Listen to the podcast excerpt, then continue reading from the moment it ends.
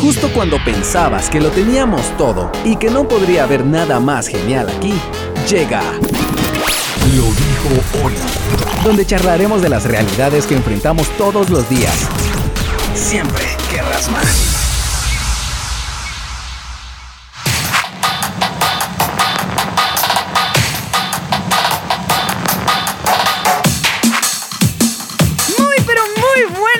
Noches mis queridos amigos que están en sintonía de Shock, los que trastornan el mundo. Mi nombre es Oli Galdames y te doy la más cordial bienvenida a nuestro programa de Lo dijo Oli. Hoy en una edición completamente especial. Quiero agradecerte porque tomaste la valentía de hacer clic al enlace que estuvimos compartiendo en nuestras redes sociales, ya sea de la radio o mis redes sociales personales. La verdad, mucha, es de que este programa está pensado para que sirva de bendición para tu vida y para los jóvenes que vos querrás invitar. Así que ya lo sabes, en este momento estás en el momento justo, en el momento perfecto de escribirle a tus amigos y de decirle, vos tenés que conectarte, pero ya, pero ¿cómo vas? ahorita, así. No lo penses más a shock.fm porque vamos a desarrollar un programa que francamente, mucha, francamente me tiene muy pero muy emocionado y que estoy seguro que va a servir para que muchos podamos ver las cosas de una manera distinta a partir de hoy. Bueno, el programa de esta noche está dedicado para todos aquellos que en algún momento hemos llegado a decir, ¿Pero será malo todo eso del Halloween, vos? ¿Será que, ¿Será que está mal de verdad, vos? Pero si es bien inocente, mano, cualquiera. Hoy quien no se disfraza. Hoy quien no hace esto, mucha. La verdad es que no hay que ser anticuados, no hay que ser aburridos, no hay que ser apáticos. En algún momento nosotros llegamos a decir eso y por eso esta noche vamos a desarrollar este tema. Te doy la más cordial bienvenida a este espacio. El título de este estudio de esta noche es Halloween, el misterio detrás de la máscara. Antes de empezar, quiero poner sobre la mesa tres aspectos importantes. Y es que la Biblia fue escrita en hebreo, en arameo y en griego. Antes de que nosotros podamos profundizar en este tema, tenemos que entender esto, porque a lo largo de todo este estudio, de esta conferencia que voy a desarrollar para ustedes, es importante que estudiemos el origen de las palabras de las traducciones bíblicas. Oli, no te entiendo, ¿a qué te referís con que vamos a, leer las traducciones y el lenguaje original? Bueno. Si vos ya me escuchás en mi programa de las mañanas, yo les estuve preparando al respecto. Nosotros tenemos que entender que las personas, los autores que escribieron la palabra de Dios, ellos no hablaban castellano, no escribían como nosotros escribimos hoy. Ellos escribían en su lenguaje natal, que era hebreo, arameo o griego. Lo que nosotros leemos en las sagradas escrituras que tenemos hoy en día, como la Biblia, son traducciones al castellano, son traducciones al español, traducciones al inglés. Entonces, muchas veces cuando se hace una traducción de un lenguaje original a un lenguaje extranjero, las, personas que están haciendo la traducción tienen que emplear sinónimos o palabras que se acerquen lo más posible a lo que el autor intentó decir en el lenguaje original. Por eso es que estoy dejando la premisa de que tenemos que entender que la Biblia no fue escrita en castellano, fue escrita en, estos, en estas lenguas, en estos lenguajes originales, hebreo, arameo y griego. Por eso es importante que aquellos que estudiamos la palabra de Dios vayamos a los lenguajes originales y que entendamos qué fue lo que los autores intentaron escribir. En el capítulo 18 del Evangelio de Mateo, el Señor Jesucristo nos da una de las revelaciones más asombrosas, penetrantes y profundas acerca del reino de los cielos. Y dice, en aquel tiempo los discípulos vinieron a Jesús diciendo, ¿quién es el mayor en el reino de los cielos? Y llamando Jesús a un niño, lo puso en medio de ellos y dijo, si no os volvéis y os hacéis como niños, no entraréis al reino de los cielos. Así que cualquiera que se humilla como este niño, ese es el mayor en el reino de los cielos. Y cualquiera que reciba en mi nombre a un niño como este, a mí me recibe.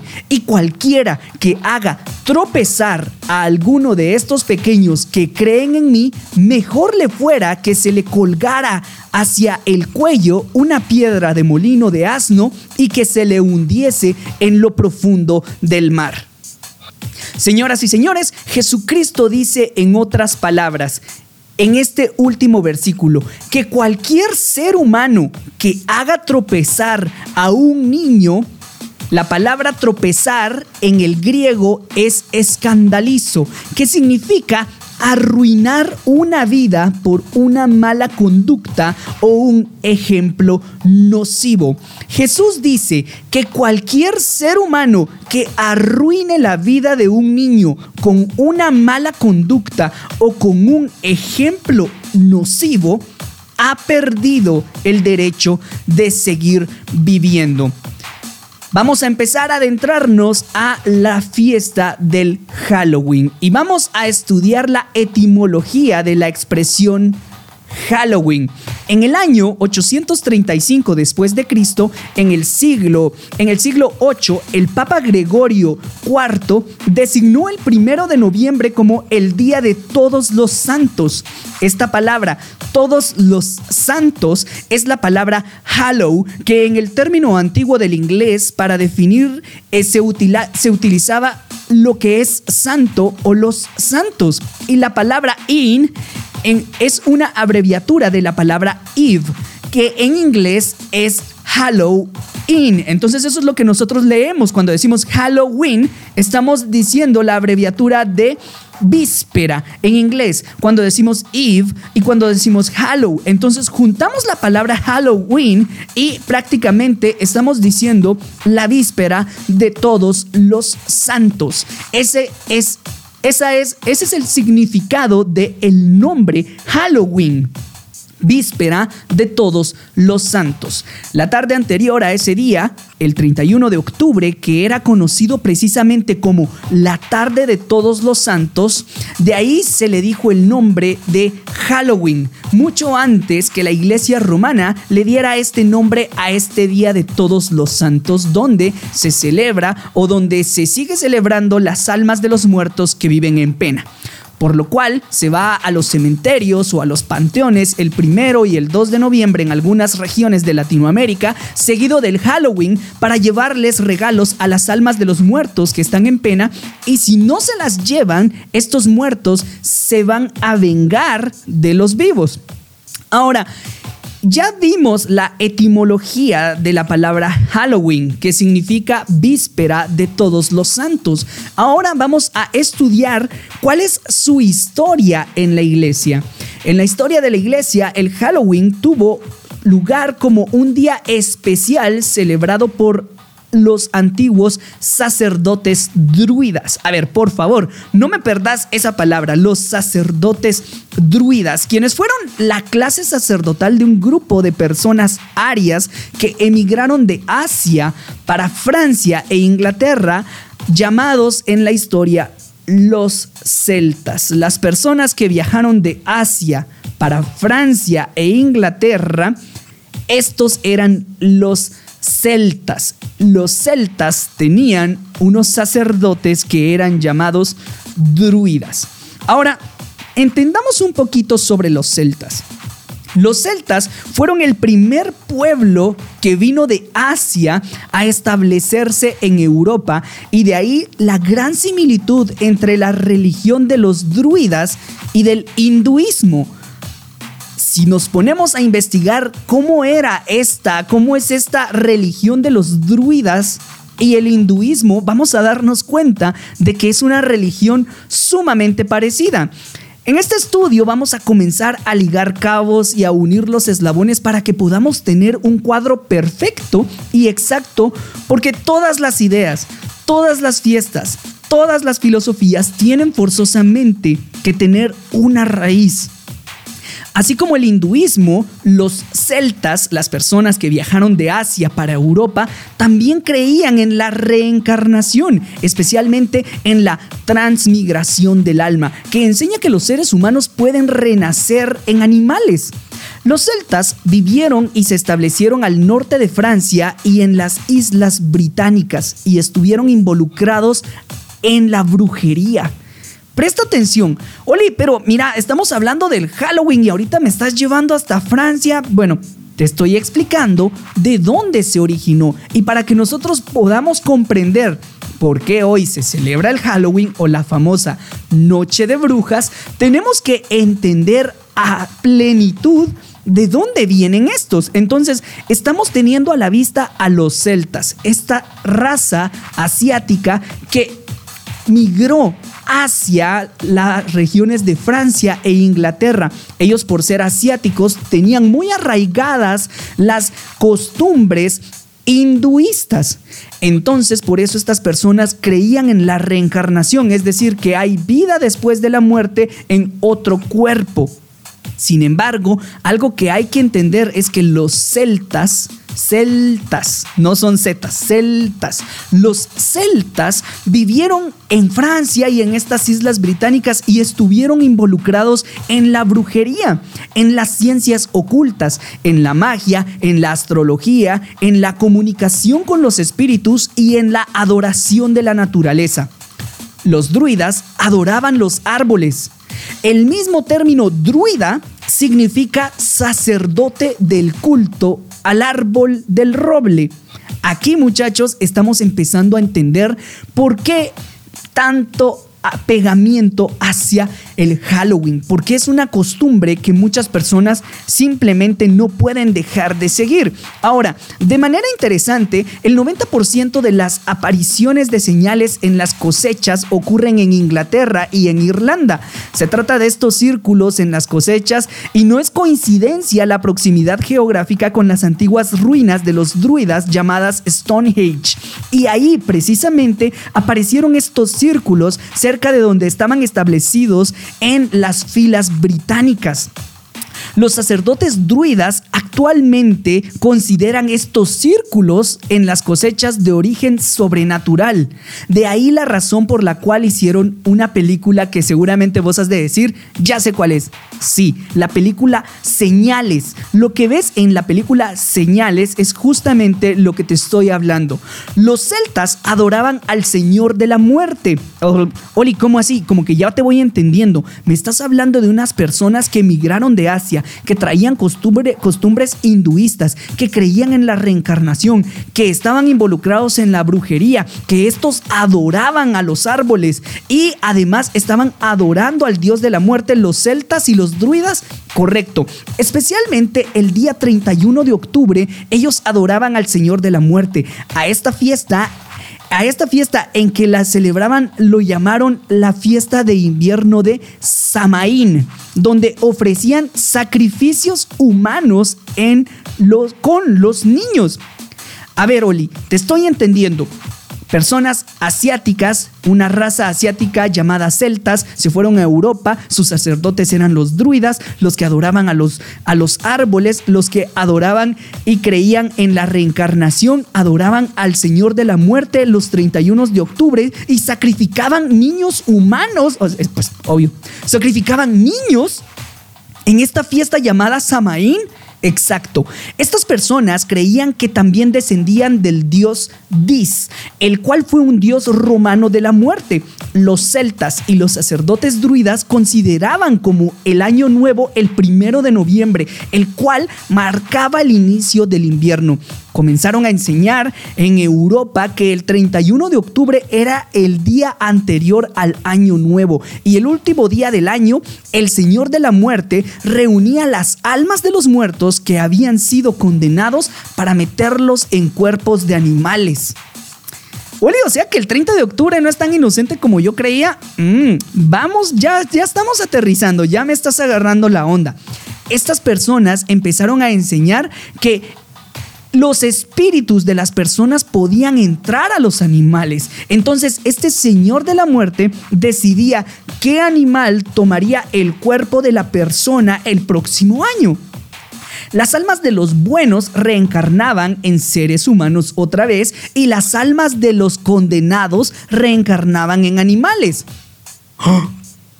Los druidas creían que el castigo de los muertos que habían sido malos podía aliviarse con el purgatorio, con oraciones a los muertos, con sacrificios o regalos al Señor de la muerte. Muchos festivales alrededor del mundo comenzaron a contagiarse y no es coincidencia que los hindúes tengan su noche a la cual ellos le llaman el Holi. Los indios europeos celebran su fiesta de muertos cada 12 años y en México y en algunos lugares de Latinoamérica tenemos el 1 y el 2 de noviembre como el Día de Todos los Santos, el Día de Muertos, donde la gente va a los cementerios a llevarle a sus difuntos comida, regalos, dulces, en México calaveritas y diversos regalos. Todas estas costumbres paganas tienen una raíz y se han convertido en muchos países como una festividad o como parte de nuestra propia cultura. Sin embargo, cuando un ser humano se convierte a Jesucristo, Cristo entra a nuestra vida mediante el Espíritu Santo con un propósito específico después de pagar nuestros pecados y ese propósito es guiarnos a toda la verdad. Jesús dijo, cuando vosotros conociereis la verdad, la verdad los hará libres. Los cristianos pues tenemos la revelación de Dios en las sagradas escrituras acerca de las cosas que debemos de practicar y las cosas que debemos de sacar de nuestra vida. Ay, Oli, pero yo no quiero sacar de mi vida estas cosas. La verdad es de que me divierto, la verdad es de que es algo inocente.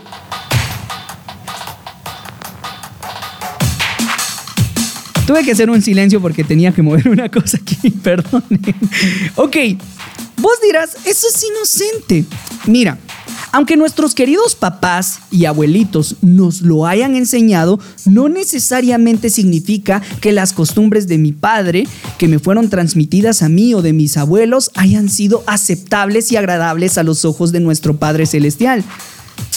Oli, explícame, Supuestamente íbamos a ver el Halloween, pero me estás hablando del Día de los Muertos. Sí, amigo, estamos estudiando cómo las costumbres de los celtas y de los druidas fueron metiéndose incluso en la iglesia logrando así que más costumbres y creencias empezaran a infiltrarse en estas a tal punto que eso ha pasado de generación en generación. Ahora, lo más importante para nosotros es buscar qué cosas le agradan a nuestro Padre Celestial. Y si alguna cosa que me fue transmitida, alguna filosofía, alguna ideología, alguna parte de estos festivales que celebramos en cualquier país, van en contra de las enseñanzas de mi Padre Celestial. Yo debo decidir a qué amo quiero servir. Y sobre todo, a qué amo quiero obedecer. Ahora mis amigos vamos a hablar sobre los disfraces y el Halloween. Los disfraces del Halloween están relacionados con el paganismo, puesto que el Halloween, como estamos descubriendo, tiene su origen en el paganismo y en la brujería de los celtas. Es lógico entonces que podamos descubrir que detrás de los disfraces de Halloween, de quienes, de que quienes disfrazan a los niños, que los disfrazan de brujos, de brujas, de escobas, con arañas, con máscaras, con zombies, de espantos, con monstruos, etc., es porque esto era lo que los chamanes y los brujos hacían.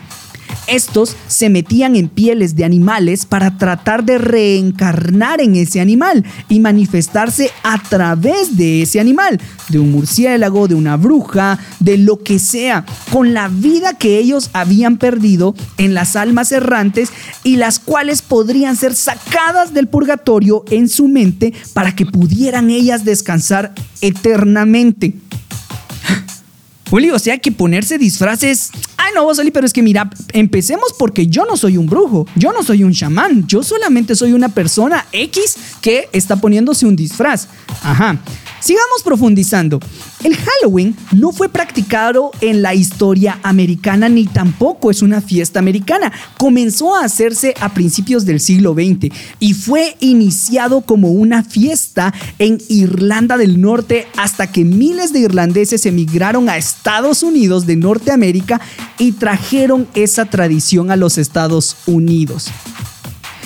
Oli, o sea que todo este tiempo me estás diciendo de que yo creía que la, el Halloween era de Estados Unidos y no es de ahí. Exacto. Halloween, la fiesta del Samaín, la fiesta estipulada por los sacerdotes druidas de los celtas que adoraban a la muerte, al Señor de la muerte, creían en la reencarnación esa fiesta fue traída por los irlandeses que fueron contaminados por los celtas que llegaron allí. Hola, Gran Oli. Hola, Gran. Estás tirándome un montón de información. Sí, mira, hasta cierto grado el Halloween es moderno, es una festividad irlandesa con sus nexos antiguos en el festival de estos sacerdotes druidas y de los celtas. Irlanda, escucha esto, es el único país en el mundo actualmente donde el Halloween es una fiesta nacional. Los disfraces y las máscaras del Halloween tienen su origen en los chamanes, en los brujos, los cuales cambiaban su personalidad al ponerse las máscaras para poder comunicarse a través de estas mismas máscaras con el mundo de los espíritus. Con el disfraz, los brujos pueden absorber el poder del animal que llevan de disfraz o el representado en la máscara, así que ellos utilizan esto a su favor. Entonces, el que se disfrazaba de brujo, el espíritu de brujería lo poseía. El que se disfrazaba de cualquier animal, el espíritu de ese animal lo poseía. El que se disfrazaba de Frankenstein, este lo poseía. El que se disfrazaba de duende, un duende lo poseía. El que se disfrazaba de diferentes cosas, ese espíritu le poseía. Así pues entonces, mis amigos, los disfraces del Halloween tuvieron su origen con los sacerdotes druidas, con los celtas que participaban en estas ceremonias en dedicación al Señor de la Muerte del Samaín los 31 de octubre. Ellos disfrazados con pieles y máscaras de diferentes animales lo hacían para obtener la fuerza del poder del espíritu de ese animal. Este Oli, no, mano, si yo me disfrazo de, de cualquier cosa. Mira, hoy vemos que en la noche de Halloween llegan los niños a las casas y al tocar las puertas así y ser atendidos utilizan una frase muy famosa. ¿Cuál es? A ver, ¿cuál es? sí, la palabra es trick or treat o dulce o travesura. Aquí lo que ellos están diciendo, si lo traducimos al español, es eso truco o travesura. Truco o o te dice, dice esto así, o sea, trick or treat. Lo vamos a, a, a, desmenuzar. Lo que en español está diciendo esta frase es, ¿quieres un truco? O me das un gusto o me das un trato, algo que me haga estar feliz. Prácticamente lo que esta frase significa es o me regalas algo o te hago algún truco o te hago algo que te engañe, algo que te dañe. Estas palabras están relacionadas con la idea de que los fantasmas y las brujas se portaban mal en la noche de Halloween por ejemplo, si los vivos no daban comida o regalos a los espíritus, entonces estos les hacían algún truco o les hacían algún mal. De ahí el por qué la palabra trick, es decir, truco, que significa engañar a los vivos. Y así estos hacían que les sucedieran cosas malas a los que no les daban alguna ofrenda. Los druidas creían que si los dioses o los, o los espíritus no eran atendidos o no se les regalaba comida, entonces buscarían venganza contra ellos. Entonces, hoy llegan los niños a las casas y dicen, o me das un regalo, o te engaño, o te hago un truco, a raíz de lo que ya les mencioné anteriormente. Entonces, prácticamente lo que los niños están recibiendo o lo que se fomenta en los niños en la noche del Halloween es la venganza. Pues si no me das algo, yo me voy a vengar de ti.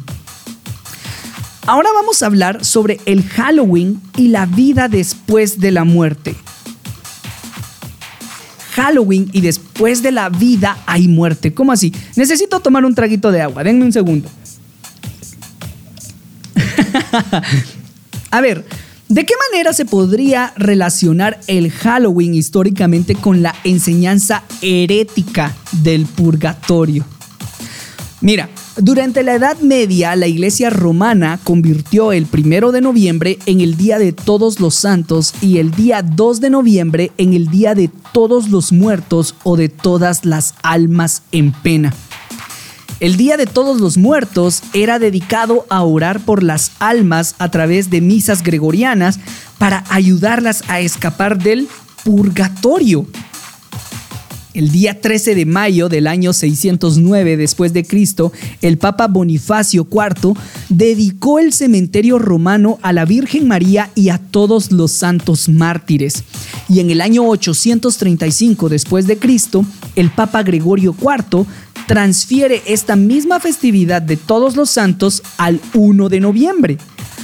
Ah, así pues, el 1 de noviembre, que es el Día de los Santos, un día después de Halloween se, se, convierte entonces en el día dedicado por la iglesia por la iglesia romana para orar por todas las almas de los difuntos que andan en pena y promueve que al llevarle regalos, comida, música, dulces, flores o presentes a los cementerios, harán que las almas que están en pena puedan descansar y salir pronto del purgatorio. Ahora, de acuerdo a lo que la iglesia romana promueve con el día 2 de noviembre, que fue el día que se decretó oficial para orar por las almas de los muertos, muchachos, ¿qué dice la Biblia al respecto? Bueno, la palabra de Dios en Hebreos capítulo 9, versículo 27 dice, y de la manera que está establecido para los hombres que mueran una sola vez y después de esto el juicio. De acuerdo a la enseñanza de las Sagradas Escrituras, amigas y amigos, cuando una persona muere, y de veras, Dios quiere que sepas esto, presta mucha atención. Cuando tú vayas a morir, o cuando tu esposo murió, o algún familiar tuyo murió, en ese mismo momento su cuerpo se queda ahí en la tumba, allí donde falleció se lo comen los gusanos, no importa que lo creman. Ah, o sea, Oli, que podemos cremar a los muertos nosotros los que somos cristianos, que claro que lo podemos hacer. Es más, así nosotros nos vamos a ahorrar de un montón de cosas porque pues hay muchos gastos que un sepelio puede encerrar. A ver, no importa que nos quemen, no importa que nos cremen, porque de todas maneras se va a volver al polvo nuestro cuerpo. O no importa que nos entierren normalmente. En ese momento tu cuerpo se va a deshacer, se convierte en polvo. La Biblia dice en Génesis, porque somos polvo. Físicamente y nuestro cuerpo regresa al polvo de donde Dios formó la primera pareja humana. Pero, ¿qué pasa con el alma y con el espíritu que todos traemos dentro de nuestro ser? A ver, la Biblia dice claramente en Génesis 35, y veamos dos palabras en el hebreo, nuevamente como te explicaba al principio, de que vamos a ver lo que significan en, en el lenguaje original, vamos a ver dos palabras en el hebreo que nos demuestran la diferencia entre el alma y el espíritu. Desgraciadamente hoy en día se nos ha dado una enseñanza que se llama dicotomía o sea que el alma y el espíritu son lo mismo y las personas no saben que somos alma, espíritu y cuerpo. ¿Sabías tú que somos alma, espíritu y cuerpo? La Biblia nos enseña que no solamente somos el alma y el cuerpo. La Biblia nos enseña lo contrario, que somos un espíritu, que tenemos un alma y que vivimos dentro de un cuerpo. Los druidas los celtas, los marxistas, los hindúes, el Dalai Lama, Mahatma Gandhi, Confucio, Hare Krishna. ¿Quién de todos estos nos puede decir la verdad, muchachos? Si nosotros no tuviéramos la Biblia, jamás podríamos haber conocido la verdad. En Génesis capítulo 35, versículo 18, dice lo siguiente, y aconteció que al salirse, al salírsele el alma, La palabra nepesh es el original para la palabra alma. La palabra de Dios dice, dice, y aconteció que al salírsele el nepesh, pues murió, llamó su nombre Benoni, mas su padre lo llamó Benjamín. Veamos pues que cuando muere Benoni o Benjamín, la Biblia dice que algo se le sale. Y la Biblia dice que se le sale el nepesh, que esto es el alma. Entonces en el hebreo, nepesh. O sea, presta atención. Dice que cuando murió Benjamín, se le salió el nepesh, que en hebreo significa alma. El versículo 29 de ese mismo capítulo de Génesis, capítulo 35, versículo 29 dice, y exhaló Isaac el espíritu, el ruach. Si nosotros leemos la palabra original para alma, en hebreo es nepesh. Y la palabra original para espíritu es ruach. Entonces, acá nosotros podemos darnos cuenta de que la palabra de Dios está hablando de dos cosas diferentes que viven en el cuerpo. La palabra de Dios acá en Génesis 35, versículo 29 dice, y exhaló Isaac el ruaj, y murió y fue recogido a su pueblo viejo y lleno de días, y lo sepultaron Esaú y Jacob y sus hijos. La Biblia nos dice entonces que al morir dos cosas salen de nuestro cuerpo. El nepesh, ¿qué es nepesh dijimos? Nepesh es alma. El nepesh y el ruaj, el ruaj. Entonces, cuando sale el alma y el espíritu del cuerpo, nosotros dejamos de vivir. Existe un fenómeno que se llama desdoblarse. ¿Alguna vez has escuchado al respecto de esto? El desdoblarse es sentir que te sales del cuerpo mientras duermes. ¿Alguna vez te ha pasado eso? Es una experiencia de como que te despegas y dejas tu cuerpo abajo y lo puedes ver y tú puedes ver y dices, ah caray, ahí está mi cuerpo. Pero ¿qué estoy haciendo yo aquí? Esta experiencia la han tenido miles de personas en el mundo principalmente en los hospitales, aquellos que se encuentran ya en agonía, que se han visto y han dicho, mira, es que yo me vi en el quirófano, yo vi mi cuerpo y cuando se le cayó el bisturí al suelo al médico y te puedo decir hasta el nombre de la enfermera que estaba ahí porque yo vi mi cuerpo, yo me salí.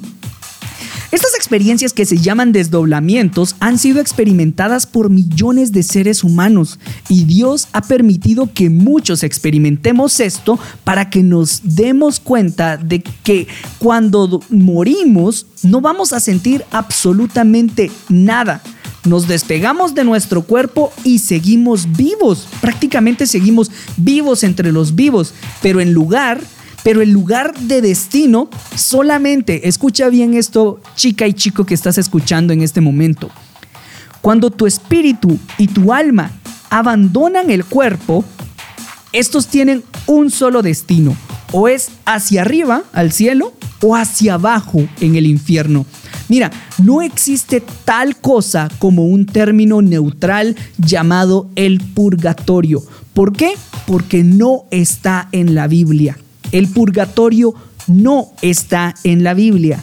La Biblia dice que está solamente el cielo y el infierno.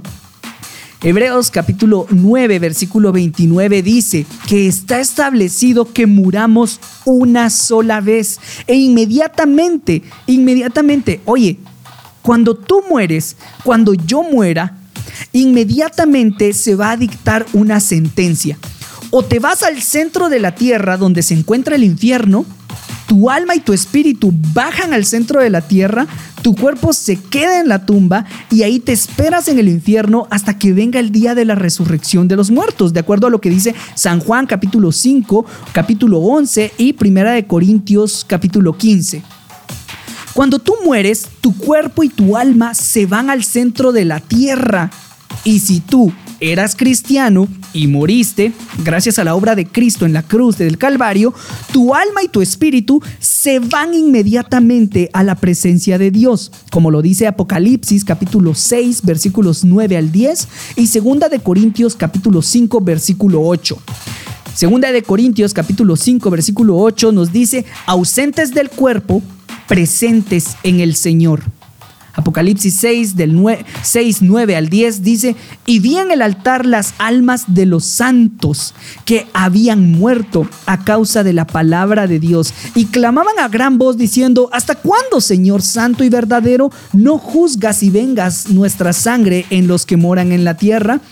La Biblia nos habla de las almas que están ya, ya ahorita en la presencia de Dios, esperándonos y diciéndonos, apúrense, nosotros, en cambio, luchamos en la ambulancia con electroshock y queremos que la gente se, que siga acá porque pues en este mundo nosotros tenemos el instinto de sobrevivencia y nosotros queremos que las personas se queden aquí.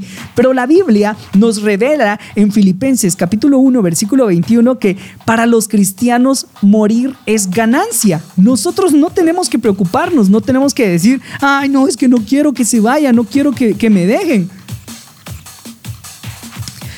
En ese momento, cuando tú abandonas el cuerpo, cuando mueres, en ese momento tú ya no piensas que la renta, que el acreedor, que la letra del carro, que los cabritos que hay en la iglesia, que los lobos que cantan en la alabanza, que los problemas del mundo, que los partidos políticos, que el presidente, que los agujeros. En ese momento se acabó todo, todo, todo, absolutamente todo ningún problema familiar, ningún lloriqueo, nada, absolutamente nada te puede hacer volver. Y ya solo queda enfrentarte delante del Creador de los Espíritus, como tu juez o como tu Salvador. Ya no hay ninguna oportunidad. Pozoli, pero ¿y todo esto qué tiene que ver con el Halloween? Amigo, nosotros tenemos que comprender que no hay tal cosa como nosotros dar ofrendas a los muertos para sacar del purgatorio un alma, porque eso no es lo que nos dice la Biblia. Los muertos no andan en el aire. Eso, estos familiares que han partido ya, ellos no están acá, no tienes que celebrarles ni festejarles nada, porque ellos volvieron al polvo. En el momento que nosotros morimos, de acuerdo a Hebreos 9:27, está establecido que morimos y no hay una reencarnación. La Biblia contradice toda esta enseñanza de las filosofías orientales. ¿Sabían ustedes que los budistas no le oran a Buda? ¿El Dalai Lama tampoco le ora a Buda? porque ellos no creen ni en el pecado, ni en el infierno, ni en el cielo, ni en la vida después de la vida. Ellos creen que ahí acaba todo cuando se muere. Por eso el budismo y el Dalai Lama son ateos. Es una religión atea. Ellos no creen en ningún Dios ni en la vida después de la vida. Así que, así que no le tienen a quién rezar. Los budistas solamente hacen invocaciones y cantos para atraer espíritus. Por eso estas enseñanzas son importantes porque la Biblia nos revela que no hay otra oportunidad después de la muerte.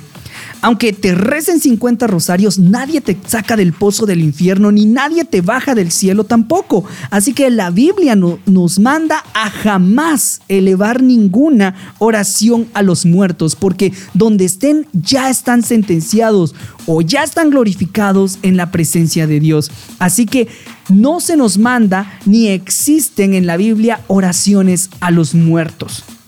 Ahora, el Halloween, la brujería y el ocultismo. Estos están relacionados completamente.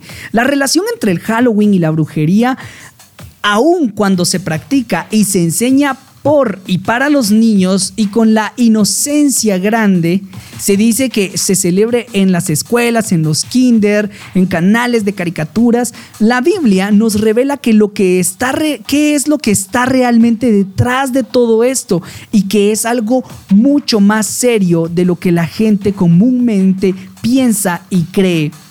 La gente te va a decir o me va a decir en este momento, ay, qué exagerado, ay, este Oli, qué fanático, ay, este tan, tan religioso, ay, esta tan pandereta, este tan aleluya. Sin embargo, te expresas de esa manera porque no tienes la luz de Jesucristo todavía. Pero cuando te resplandezca la luz del Evangelio en tu corazón, vas a comenzar a distinguir entre la luz y las tinieblas, porque Dios no quiere que le llamemos a las tinieblas luz, cuando son claramente tinieblas. Es increíble la cantidad de supersticiones y prácticas ocultistas involucradas en la fiesta del Halloween como encantamientos, disfraces de animales, monstruos, brujas, arañas, murciélagos, diablos, demonios, zombies, espantos, caricaturas, todo lo relacionado con el mundo de Satanás. Todo eso está relacionado hacia eso.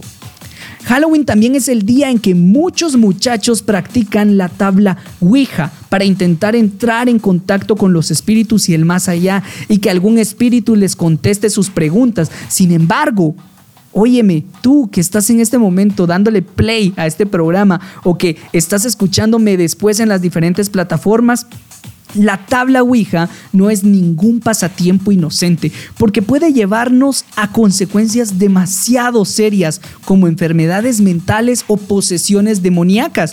Por ejemplo, en la ciudad de Nueva Orleans, el Halloween se practica juntamente con el vudú que es la brujería que nació en Haití, donde los brujos toman, tomaban, bueno, toman un muñeco y le clavan alfileres. Y si alguna persona llega al brujo del vudú y le dice, mire, yo quiero que me mates a Pedro Pérez, ellos agarran un muñeco, le clavan los alfileres y entonces dicen, Pedro Pérez, estás bajo maldición. En ese momento, la Biblia nos dice que se ponen en acción movimientos y fuerzas demoníacas reales. Hay brujos charlatanes, eso lo tenemos que decir pero hay brujos de verdad. La brujería verdadera es real y hay personas que están bajo la influencia de Satanás y de los demonios. Y estos demonios en ese momento cuando se le clavan los alfileres al muñeco salen disparados y se van en contra de esa persona, aunque ésta viva en Canadá, en Guajitos, en Zacapa, en Chiquimula, en Petén, en Jutiapa, en Colombia, El Salvador. El que te pone esa brujería, aunque esté en el otro lado del continente, pues puede venir del otro continente, los demonios van y matan a esa persona o la persona cae bajo maldición si la persona a la que se le hizo brujería vive en pecado y lejos de Dios. No, Oli, pues a mí no me alcanza eso, vos, porque yo, yo soy cristiano. Yo me acuerdo que una vez acepté a Jesús y yo, a mí, y además como yo no creo en eso, eso no me va a afectar. Miren, cuando nosotros vemos la palabra de Dios en Números capítulo 23 versículos 7 al 10, vemos que Balaam en este, en este libro, él quiso maldecir al pueblo de Israel. Pero ¿qué le dijo Balac, que, el, que era el rey? Dice, maldice al pueblo de Israel. Y le dijo Balaam, no puedo porque están bajo la bendición de Dios porque Dios es nuestro refugio, nuestro pronto auxilio en las tribulaciones, Él es nuestro escudo. Pero ¿cómo puedo lograr maldecir al pueblo de Israel? dijo entonces el rey Balac, cuando pudo inducirlos a que pecaran fornicando con las, las mujeres moabitas. Y entonces allí fue cuando la maldición cayó sobre ellos. Con esto Dios nos dice, recuerda que si te apartas de mí, pierdes mi protección. Eso es lo terrible, eso es la tragedia de vivir en pecado, amigos. El ángel de Jehová acampa alrededor de los que le temen y los protege. Eso dice Salmos capítulo 34 versículo 7. El que habita al abrigo del Altísimo, es decir, el que está cerca de Dios, el que se acobija el que se cobija debajo de Dios, morará bajo su protección, solo si vives cerca de Dios. Muchos grupos satánicos consideran el Halloween su noche especial. Anton Levy, el sacerdote de la Iglesia Satánica de San Francisco, California, dijo estas palabras. La noche del Halloween es el único día del año en el, en el cual él me escucha y le invocamos para pedirle ayuda. Se estaba refiriendo a Satanás. El satanismo y la brujería van de la mano y no es de extrañarse también que el día del Halloween sea el día en que se busca sacrificar a los niños. Ahora veamos qué es lo que dice la Biblia cómo el Halloween y la Biblia se cruzan. Vamos a analizar el Halloween ahora desde un punto de vista de la Biblia, habiendo ya escuchado su historia y sus, y sus relaciones, y vamos a tratar de comenzar a contestar como cristianos sinceramente las siguientes preguntas. ¿Podemos los cristianos participar con fiestas que sabemos que están relacionadas con el ocultismo y la brujería y creer que no vamos a ser afectados de alguna manera? ¿Crees que es inocente realmente y que no vas a ser afectado? Recuerden algo importante. En la Biblia hay dos tipos de pecado nada más. No hay mortales ni veniales. Hay dos tipos de pecados. Número uno, los pecados que se, que se cometen con conciencia. Esto quiere decir el que sabe lo que es bueno y no lo hace. Los que se cometen con conciencia, con responsabilidad de yo sé que lo que estoy haciendo es malo. Y el otro tipo de pecado en la, en la Biblia se le llama en el libro de Números capítulo 15 el pecado por hierro. ¿Hierro como el hierro en metal? No, hierro. Y-E-R-R-O. El que se comete sin una actitud de rebelión, ni de rebeldía, ni desafiando a Dios, sino que se comete porque no se sabe que estás cometiendo un pecado. Es decir, que el primer tipo de pecado es cuando yo sé que lo que estoy haciendo es malo. Y el otro pecado es cuando no sé que eso era malo, pero de todos modos cometí pecado. Así que todos ustedes, los que están en esta hora escuchando este mensaje y los que me escucharán después, ya no tienen excusa de celebrar Halloween. Tal vez lo celebrabas en algún año en tu ignorancia, tal vez yo en mi ignorancia también lo celebraba y me disfrazaba y por ahí vas a poder decirme, Oli, pero yo vi que en algún momento vos tenías un disfraz de un vaquero, yo en algún momento te vi que te disfrazaste para un video, yo en algún momento... Es entonces era en ignorancia, pero una vez que nosotros estamos conscientes de lo que Dios dice, esto es bueno y esto es malo, en ese momento Dios nos hace culpables. Con el solo hecho de participar en el Halloween, ¿no estamos acaso nosotros pisando terrenos satánicos? Históricamente, ¿no es acaso esta fecha la que han escogido los poderes de las tinieblas a través de los sacerdotes druidas, religiones paganas, el satanismo y la brujería para adorar a Satanás? Ana, es que ese Oli tan aburrido, mano. Yo, yo solamente me quiero disfrazar y ya. Es que mira, como cristiano, tú no puedes estar pisando el terreno del diablo. Tú no puedes estar participando en fiestas paganas satánicas porque vas a salir afectada, vas a salir afectado. Si nuestra meta es glorificar a Dios, ¿creemos que podemos glorificarlo participando de una fiesta pagana, idólatra y satánica? No, sí, Oli, porque tengo una misión, o sea, lo quiero hacer. Si tu meta es glorificar a Dios, ¿crees que participando de esta fiesta satánica lo vas a hacer? La Biblia nos enseña en 1 Corintios capítulo 10 que detrás de cualquier festival pagano se encuentran criaturas espirituales llamadas demonios, actuando poderosamente para afectar nuestra conducta y diario vivir. Primera de Corintios capítulo 10 versículo 20 al 23 dice lo siguiente, antes digo que lo que los gentiles sacrifican, a los demonios los sacrifican, y no a Dios, y no quiero que ustedes se hagan partícipes con los demonios. No pueden beber la copa del Señor y la copa de los demonios. No pueden participar de la mesa del Señor y de la mesa de los demonios. ¿O provocaremos a celos al Señor? ¿Somos más fuertes que Él? Todo me es lícito, pero no todo me conviene. Todo me es lícito, pero no todo edifica. Todo cristiano tiene que enfrentar en una ocasión en su vida a la cual nos van a venir tentaciones. Está tu cuñada, tu suegra, tus primos, tus hermanos, tus amistades que nos van a tratar de jalar a participar en las cosas que ellos hacen. Eh, mira, yo quiero que seas la madrina de ramos de mi hijita que va a hacer su primera comunión. Y ahí va la cristiana. Eh, quiero que disfraces al bebé de, de indígena y ahí va el cristiano por quedar bien con la familia. Eh, que quiero que disfracen a los niños el 31 de octubre porque ahora todos los niños de la cuadra están saliendo a pedir dulces. Y ahí van los cristianos a participar en esta festividad. Y el cristiano, mira, va a tener, en algún momento vas a tener que enfrentarte a decisiones, así como lo enfrentaron estos profetas de Baal cuando Elías les dijo, si Dios es Dios, sírvanlo. Y si no, sigan con sus ídolos. En este momento te digo, si Cristo es Cristo, síguelo. Y si no, ok. Sigue buscando agradar a tu familia y a los hombres y no a Cristo.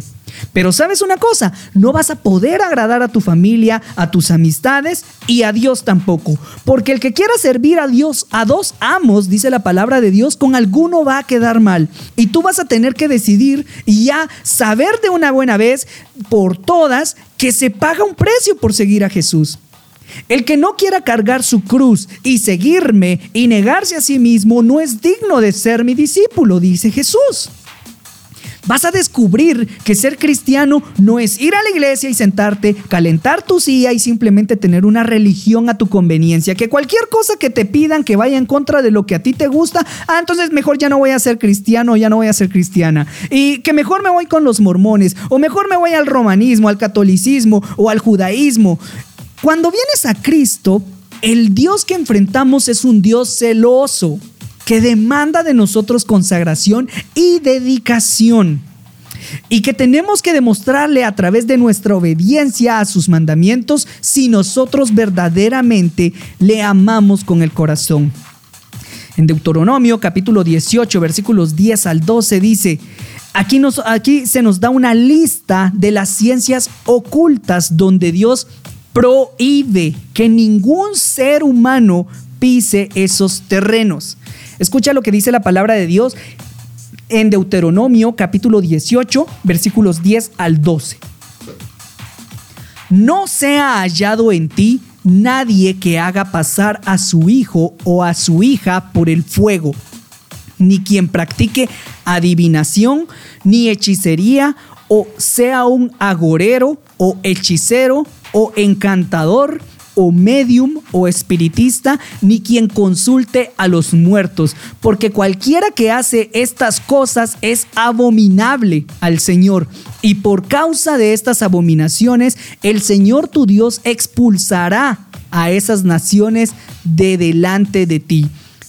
De nuevo, Estudiando lo que dice la palabra de Dios en el lenguaje original, vamos a ver qué es lo que significan las palabras. La palabra agorero en el hebreo es la palabra anán, que significa astrólogo o creer que los astros o los poderes de la naturaleza pueden influir o dirigir mi vida. Dice, no se ha hallado en ti quien traiga ahí colgando en el cuello un Géminis, un Piscis, un Virgo, un Tauro, un Leo, un Capricornio, porque son símbolos de astrología. Y la astrología es condenada por Dios como algo que pertenece a las ciencias del ocultismo. Y no confundas la astronomía con la astrología. Una cosa es la astrología, que es creer que los astros me van a dirigir y voy a consultar mis horóscopos. Y otra cosa es la astronomía, que es el estudio del movimiento y la posición de los astros. Esto es otra cosa, ¿sí? En relación a la física son dos cosas enteramente diferentes, pues. La astrología es satánica y las personas que consultan sus horóscopos están consultando a los demonios. Enseguida tenemos la palabra sortílego. No, haya, no se ha hallado entre ti sortílego. Estas palabras son nahash. Se escribe N-A-C-H-A-S-H. Nahash. Se, se, se pronuncia Nahash. En el hebreo significa controlar a una persona por medio de hechizos y encantamientos. Entonces la Biblia dice, no se ha hallado entre ustedes ninguna mujer que le haga a su esposo bebidas, que le dé hierbas, pócimas mágicas. Cualquier persona que trate de usar hierbas o cualquier otra cosa para meterle brujería a una persona o para arrastrar a otra persona o para desearle el mal a otra persona, la Biblia le llama a esa persona sortílego. Luego tenemos la palabra hechicero. La palabra hechicero es la palabra hebrea kashap y significa murmurar cantos mágicos para atraer a los espíritus. Hace un tiempo, este hombre del Medio Oriente, el Dalai Lama, se juntó con unos brujos, con chamanes, y se podía escuchar a un montón de gente haciendo ruidos como...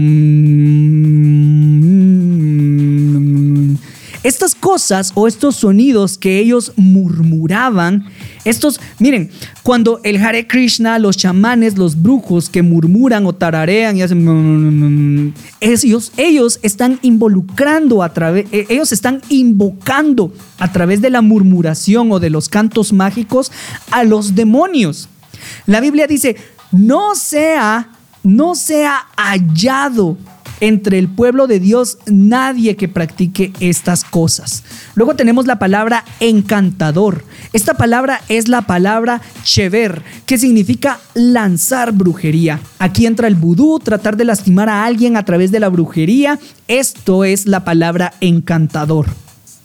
Y finalmente, la palabra adivino, que la palabra, que la palabra en el hebreo es ob, o b pequeña, y es el medium o las personas que invocan a los espíritus para comunicarse con los vivos en las sesiones espiritistas. Dice el versículo 12. Dios sacó a los cananeos de la tierra de Canaán por causa de quienes estaban sumidos en estas ciencias ocultas. Necesito un segundo para tomar agua.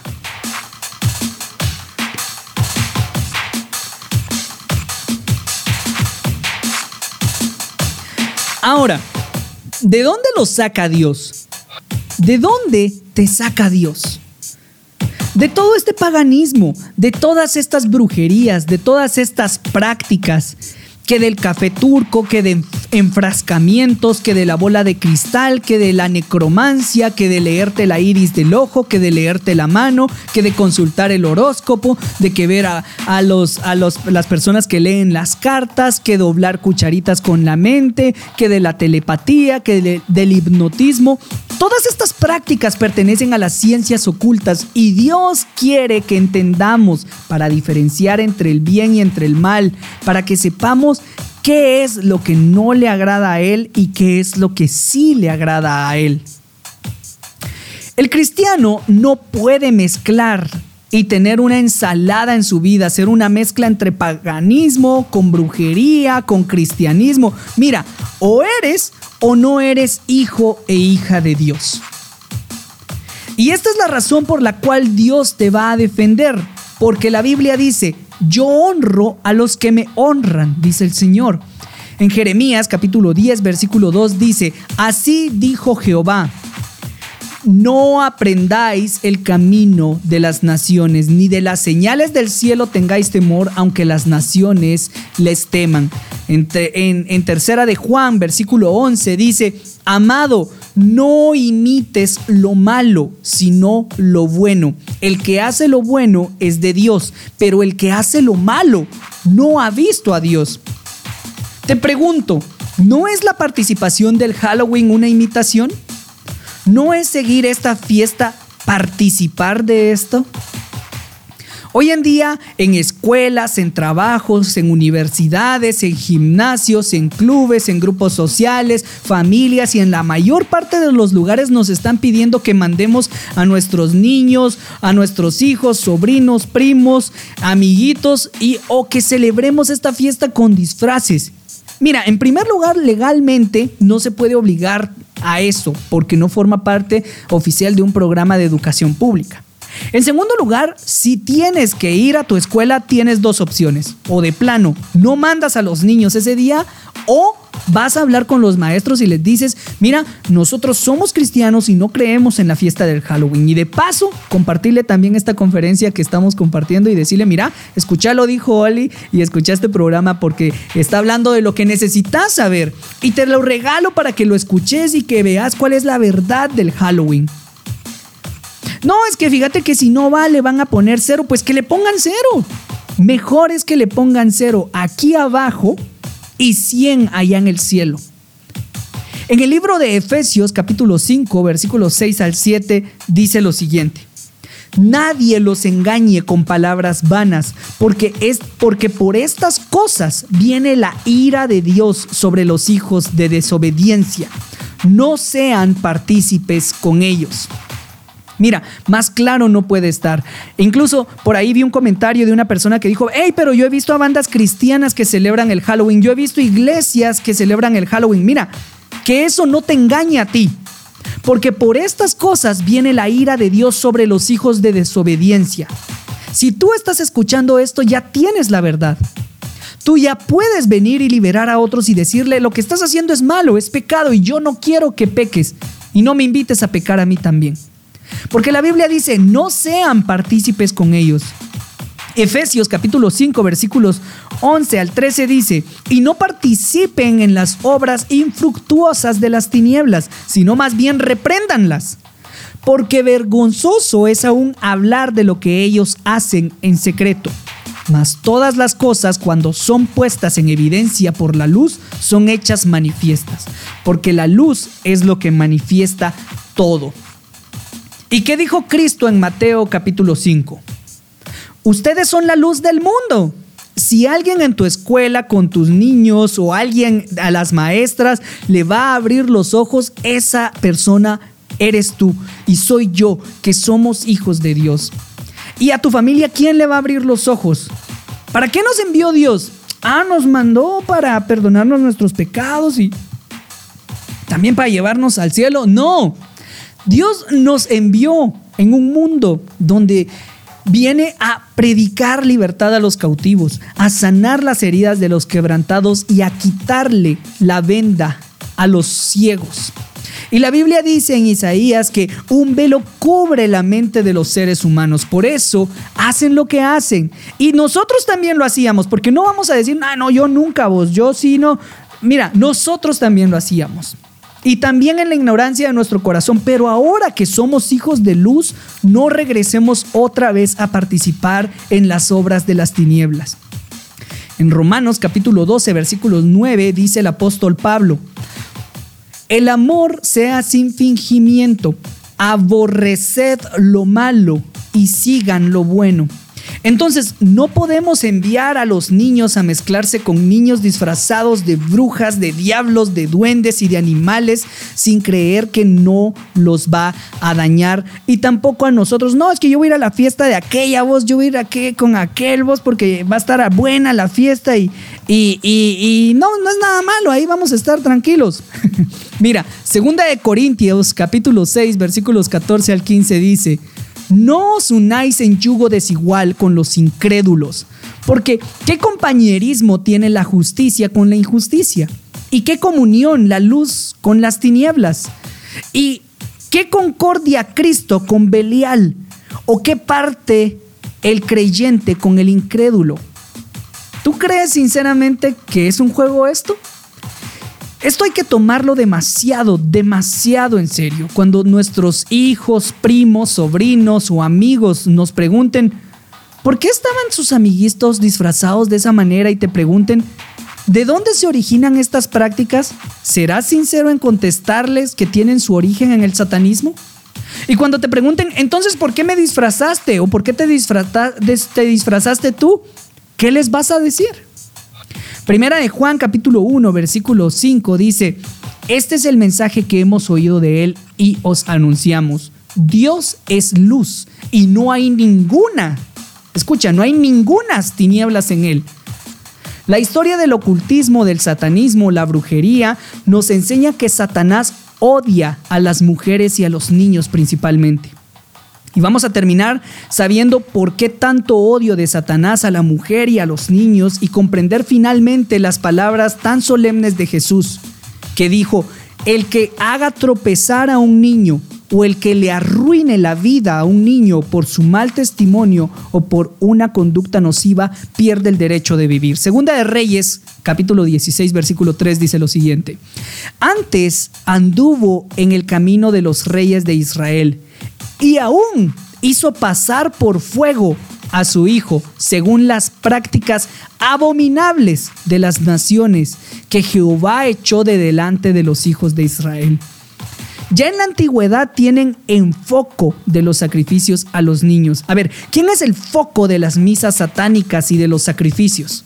Los niños. ¿Por qué son el objeto de Satanás para impedirles? ¿Por qué son, por qué son el objeto de Satanás? Es para impedirles que lleguen a la pubertad. Y si llegan a la pubertad, que lleguen a ser o influenciados por poderes demoníacos o estar sumergidos en el satanismo. Segunda de Reyes, capítulo 17, versículo 17 dice, e hicieron pasar a sus hijos y a sus hijas por fuego, y se dieron a adivinaciones y agoreros, y se entregaron a hacer lo malo ante los ojos de Jehová, provocándole a ira. Segunda de Reyes, capítulo 17, versículos 31 al 33 dice, los abeos hicieron a Nivas y a Tartac y a, los de Sarfarbaim quemaban sus hijos en el fuego para adorar a Adramelech y a Anamelech, dioses de Safarbaim.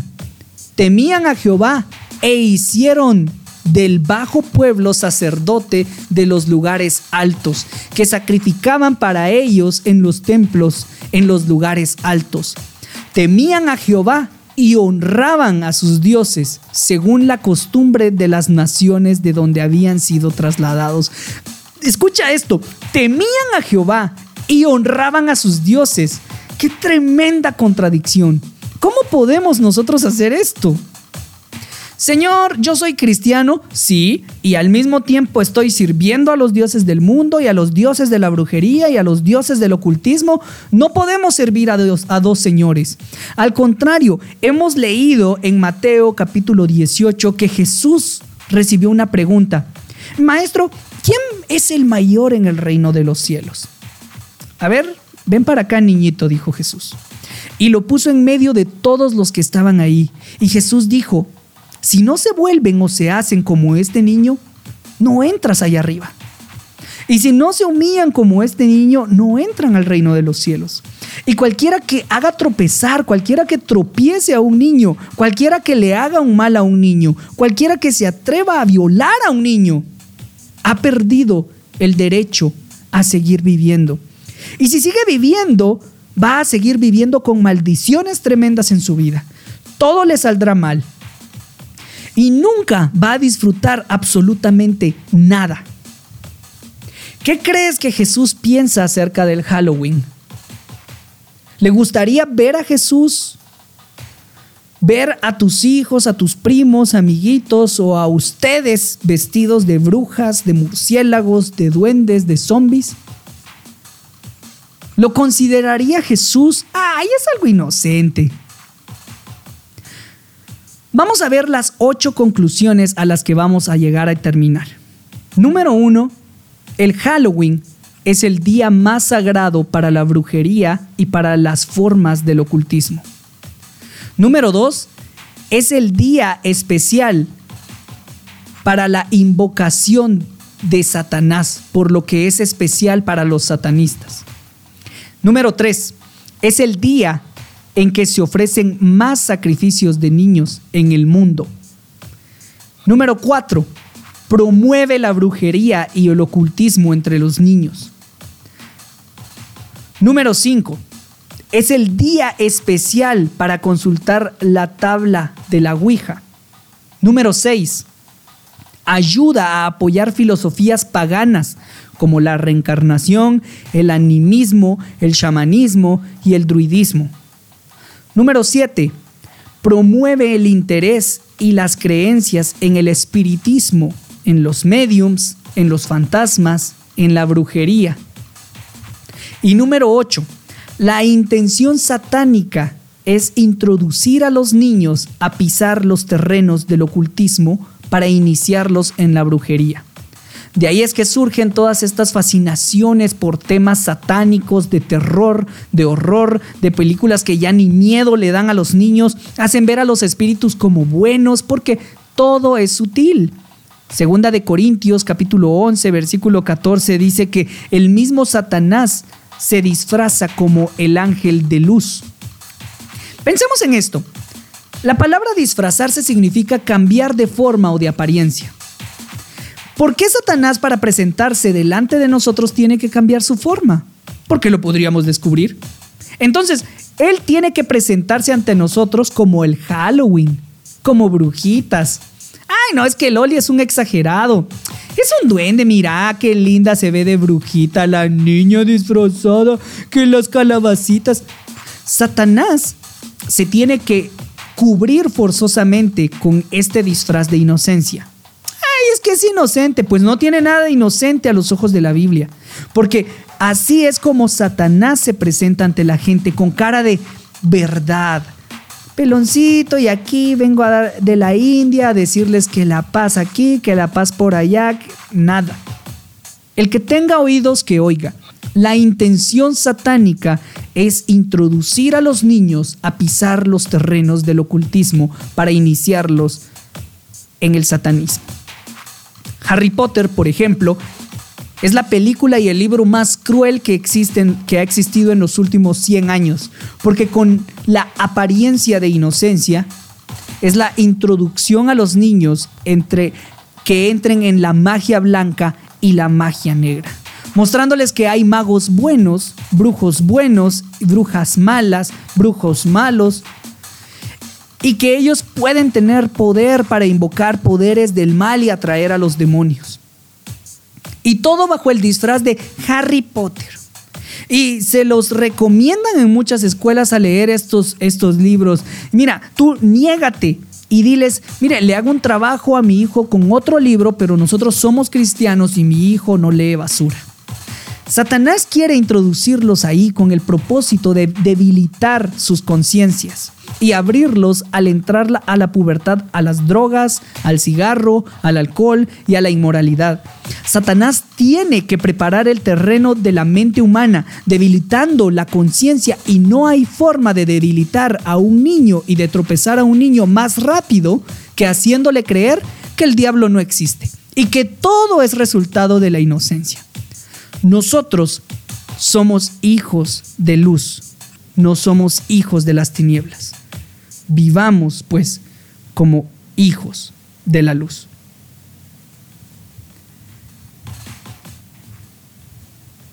¿Me acompañas a orar?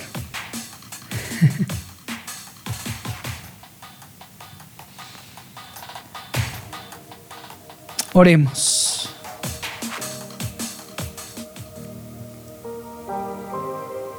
Padre, te damos gracias en esta hora, porque hiciste resplandecer en nosotros la luz del Evangelio de tu Hijo Jesucristo, mostrándonos la realidad que se esconde detrás de un mundo que está cubierto por un velo. Porque el Dios de este siglo ha enseguecido el entendimiento de los incrédulos para que no les resplandezca la luz de Jesucristo. Pero tu palabra dice pero ustedes son hijos de la luz, no son hijos de las tinieblas. Queremos andar pues como de día y no como de noche.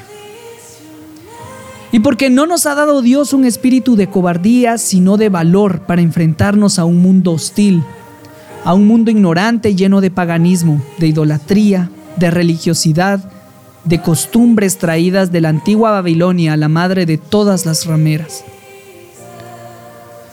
Nos ha salvado para anunciar las virtudes de aquel que nos llamó de las tinieblas a tu luz admirable. En esta hora tal vez hayan personas que aún no tienen la luz de Cristo. Y tal vez hayan muchos también escuchando en vivo o en plataformas de audio que aún no han invitado a Jesucristo a su vida. Y esta es la razón por la cual vives con tanta confusión. Ya no sabes a quién creerle.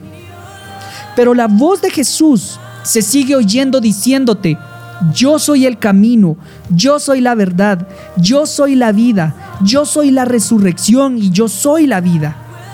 El que cree en mí después de su muerte seguirá viviendo junto con mi Padre y conmigo. En el reino preparado para ustedes desde antes de la fundación del mundo. Cristo viene a tu vida en esta hora si tú le abres tu corazón y le aceptas por la fe y crees que Él hizo mucho por ti y crees en el sacrificio que Él hizo en la cruz al derramar su sangre para pagar por nuestros pecados. Oli, ¿qué tengo que hacer? Me preguntarás.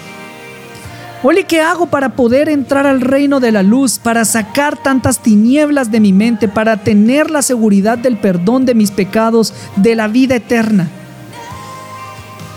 La Biblia dice, arrepiéntete de tus pecados, vuélvete a mí, dice el Señor. Deje el impío sus caminos y el inicuo sus malos pensamientos y vuelva hacia mí. Yo tendré misericordia de tu vida te perdonaré y te lavaré con mi sangre preciosa. Cree que Jesús pagó por tus pecados en la cruz. Y finalmente, dile estas palabras. Señor mío y Dios mío, sácame de las tinieblas en que vivo. Me arrepiento de mis pecados. Creo que en la cruz tú pagaste con tu sangre por mis pecados. Y te pido Jesús en este instante que entres a mi corazón. Te recibo como el Señor de mi vida y como mi Dios. Lávame más y más de mis maldades. Alumbra los ojos de mi entendimiento para poder ver tu luz. Porque es en tu luz donde podré ver la luz. En el nombre de Jesús. Amén.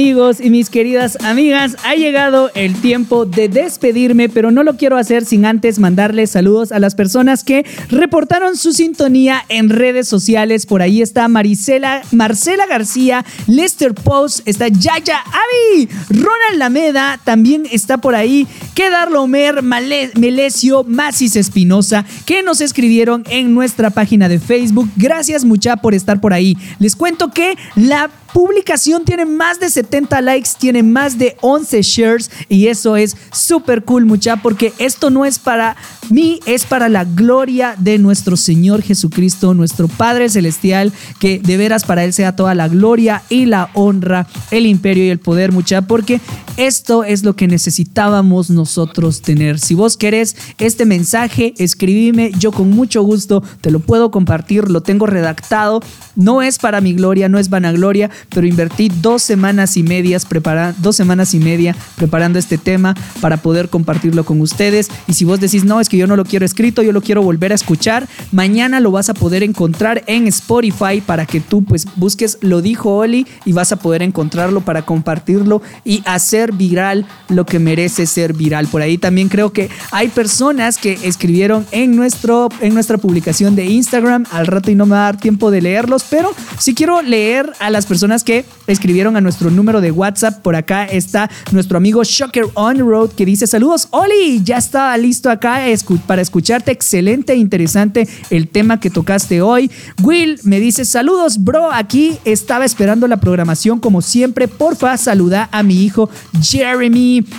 Como siempre, dice, salud, salúdame a mi hijo Jeremy Steven y a mi esposa Carla. Buenísima onda. Saludos por ahí. Gracias por estar por ahí conectados. Saludos a mi amigo Julio Shock que dice, ¿qué tal? Oli, ya conectado y 100% concentrado para aprender. Oscar Cojón también nos dice, hola brother, buenas noches. Excelente tema. Compartí, lo compartí con un par de amigos, una cristiana y otro, mi brother que tengo por ahí. Que y dice que los regañe. Ok, bueno, mucha agarren onda.